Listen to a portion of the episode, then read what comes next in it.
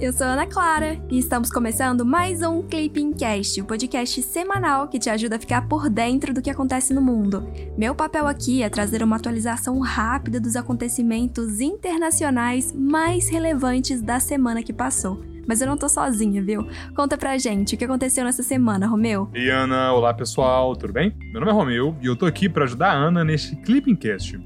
No episódio dessa semana, vamos fazer um giro por todos os continentes. Na América, a gente tem atualizações sobre a relação entre Cuba e Estados Unidos. Além, é claro, do novo marco do presidente Donald Trump, que se tornou o primeiro presidente norte-americano a ter dois processos de impeachment aprovados. A gente também vai falar do crescimento do comércio exterior chinês em 2020, que foi assim, completamente fora da curva.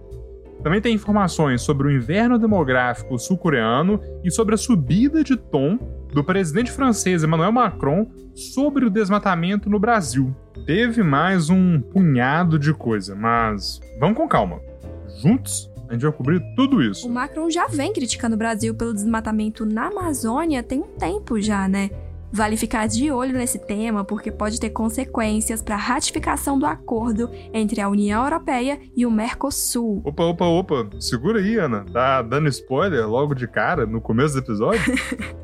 Verdade, foi mal, gente. Mas vamos ao que interessa mesmo: resumão dos dias 11 a 15 de janeiro de 2021.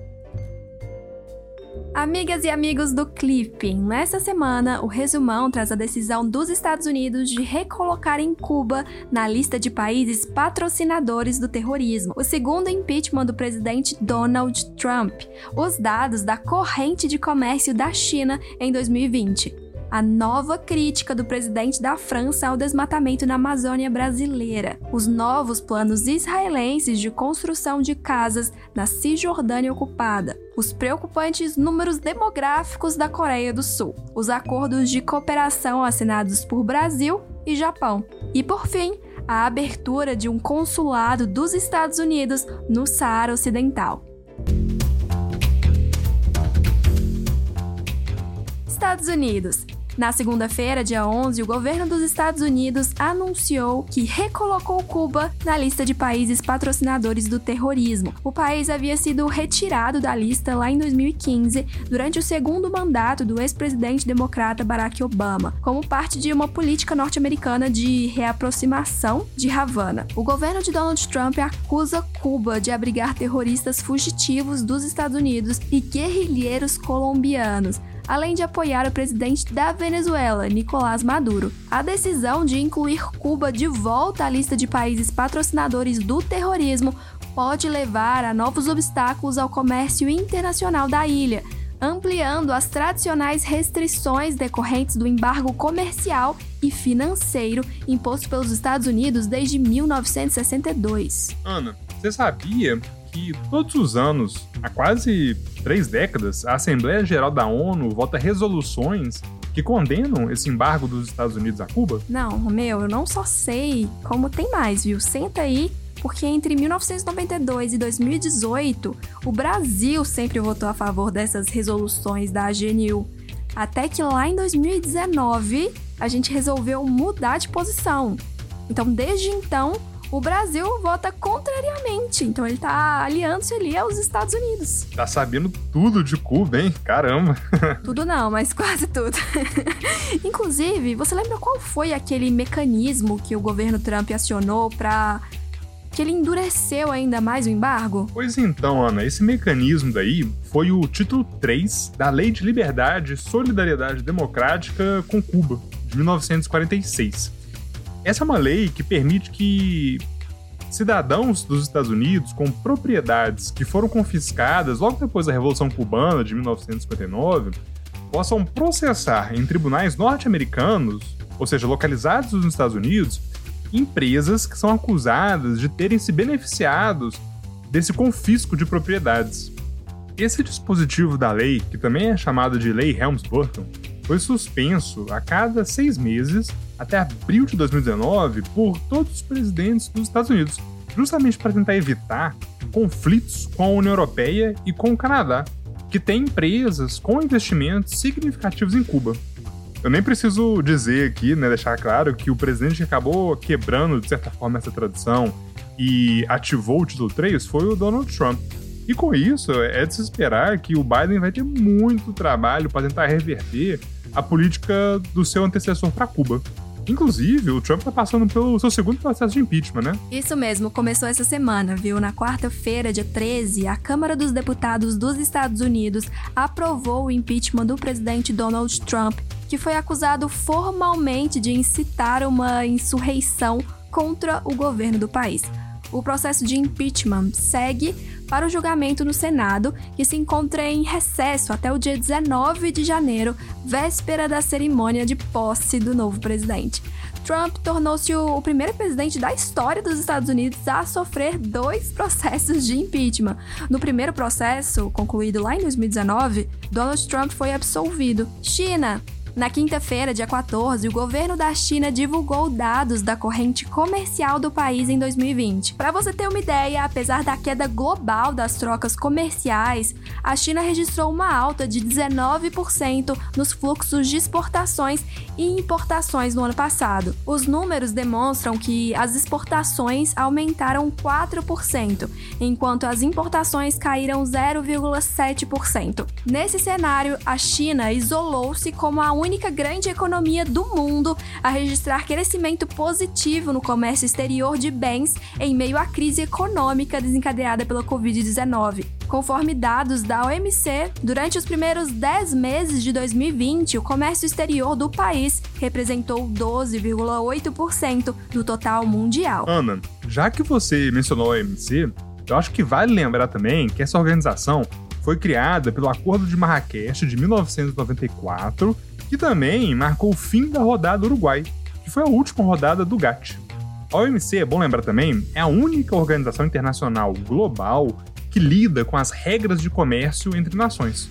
E o seu principal objetivo é garantir que o comércio internacional possa fluir da maneira mais suave, previsível e livre possível. Também é importante lembrar que a Organização Mundial do Comércio seguia por alguns princípios. O princípio da nação mais favorecida da proibição de restrições quantitativas para exportações e para importações, do tratamento nacional, da reciprocidade e da transparência. Anotaram? Então segura aí que eu tenho mais uma lista importantíssima. A OMC também prevê algumas exceções às suas regras. Há exceções gerais, exceções de segurança, exceções para tratados regionais, waivers medidas de defesa comercial e também o sistema de tratamento especial e diferenciado para países em desenvolvimento. Mas me conta, Romeu, foi esse tratamento especial e diferenciado que o Brasil abriu mão? Isso mesmo, bem lembrado, Ana. O que aconteceu foi o seguinte: em 2019, o Brasil anunciou que começaria a abrir mão do tratamento especial diferenciado nas negociações do OMC. E essa foi uma decisão que a gente compreende que faz parte de uma estratégia mais ampla da atual chancelaria de buscar superar o discurso de um país em desenvolvimento às vezes, né, falando que o Brasil não é mais um país em desenvolvimento, a gente acaba virando um país desenvolvido, né? Já que você comentou sobre países desenvolvidos, vamos falar sobre União Europeia. Na terça-feira, dia 12, o presidente da França, Emmanuel Macron, criticou mais uma vez o desmatamento da Amazônia brasileira, associando a destruição do bioma ao plantio de soja. Macron afirmou que a Europa precisa ampliar os investimentos no cultivo local de soja, pois do contrário, estará endossando o desflorestamento das matas brasileiras. A declaração do presidente francês ocorreu um dia após o país ser anfitrião da cúpula One Planet Summit, evento dedicado à apresentação da biodiversidade mundial. Nos últimos anos, o aumento das queimadas nos biomas brasileiros tem gerado repercussões negativas em várias partes do mundo, especialmente na Europa. Alguns países do continente, inclusive, ameaçaram não ratificar o acordo de associação União Europeia-Mercosul, que se encontra em fase de tradução. Oriente Médio. Na segunda-feira, dia 11, o primeiro-ministro de Israel anunciou a aceleração dos planos de construção de mais de 800 casas para judeus na Cisjordânia, ocupada por Israel. as autoridades palestinas intensificaram as críticas em relação à instalação de casas em terras sob disputa, o que prejudica as negociações para a criação de um Estado palestino. Atualmente, há cerca de 440 mil colonos israelenses vivendo entre 3 milhões de palestinos na Cisjordânia. Romeu, essas ocupações são consideradas ilegais pela ONU, não são? São sim, Ana. Em 1967, o Conselho de Segurança da ONU aprovou a Resolução 242, que pede justamente a retirada de tropas de Israel dos territórios árabes que foram conquistados na Guerra dos Seis Dias. Como resultado desse conflito, Israel acabou anexando, além da Cisjordânia, as colinas de Golã, que ficam na Síria, a Península do Sinai, no Egito, a faixa de Gaza, na Palestina, e a cidade de Jerusalém. É bom lembrar também que a Guerra dos Seis Dias, lá em 1967, começou com o ataque de Israel contra a Síria, a Jordânia e o Egito. Na época, o governo israelense argumentou que havia iminente ameaça de invasão árabe aos territórios israelenses. Caramba, já é especialista em Oriente Médio, hein? Inclusive, pessoal de casa, na semana passada, o Tanguy e o Daniel, do Petit Jornal, deram uma aulinha gratuita sobre questões atuais do Oriente Médio. A aula está disponível no nosso canal do YouTube. Vocês podem conferir à vontade, que tá show de bola. Ótima dica, Romeu, é isso mesmo. Para quem estuda para o concurso de diplomata, também vale dar uma conferida no site clippingcacd.com.br. Ali você vai encontrar uma plataforma completa para conseguir se preparar de uma forma mais autônoma e principalmente gastando muito pouco. Então, vai lá, dá uma conferida e depois conta pra gente o que você achou. Ásia. Na sexta-feira, dia 8, o Ministério do Interior da Coreia do Sul divulgou números demográficos que mostram o registro de maior número de mortes do que de nascimentos no país em 2020. Para você ter uma ideia, houve uma queda de 10% no número de nascimentos em relação a 2019, o que amplia o problema demográfico da Coreia do Sul, que tem a menor taxa de natalidade do mundo. Em dezembro de 2020, o presidente sul-coreano promoveu políticas destinadas a combater a baixa taxa de natalidade, incluindo incentivos financeiros para as famílias que tivessem mais filhos.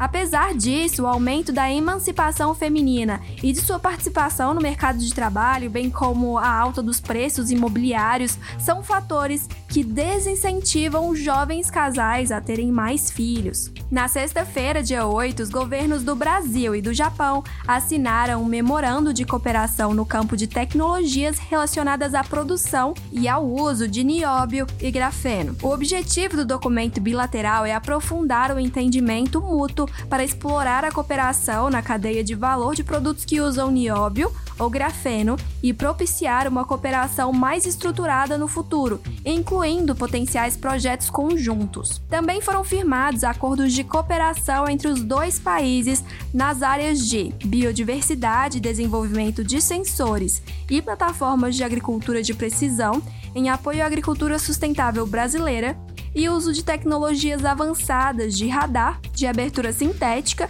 e uso de inteligência artificial para o combate ao desmatamento ilegal. África. No domingo, dia 10, o governo dos Estados Unidos lançou oficialmente o processo de abertura de um consulado no Saara Ocidental.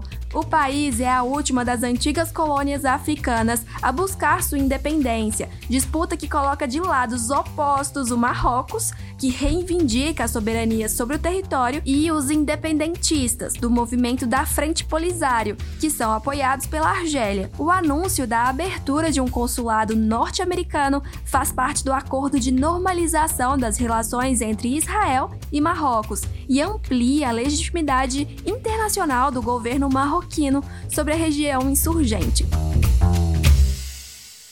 É isso, pessoal. Chegamos ao fim de mais um Clipping Cast com o resumão da semana dos dias 11 a 15 de janeiro de 2021. Vocês gostaram? Tem alguma crítica? Manda mensagem sobre o conteúdo do podcast pelo nosso Instagram, o arroba clipping_cacd. Também vale compartilhar nas suas redes sociais a sua rotina de estudos no Clipping, viu? Vamos adorar acompanhar a sua jornada rumo à diplomacia. Até semana que vem. Tchau, tchau!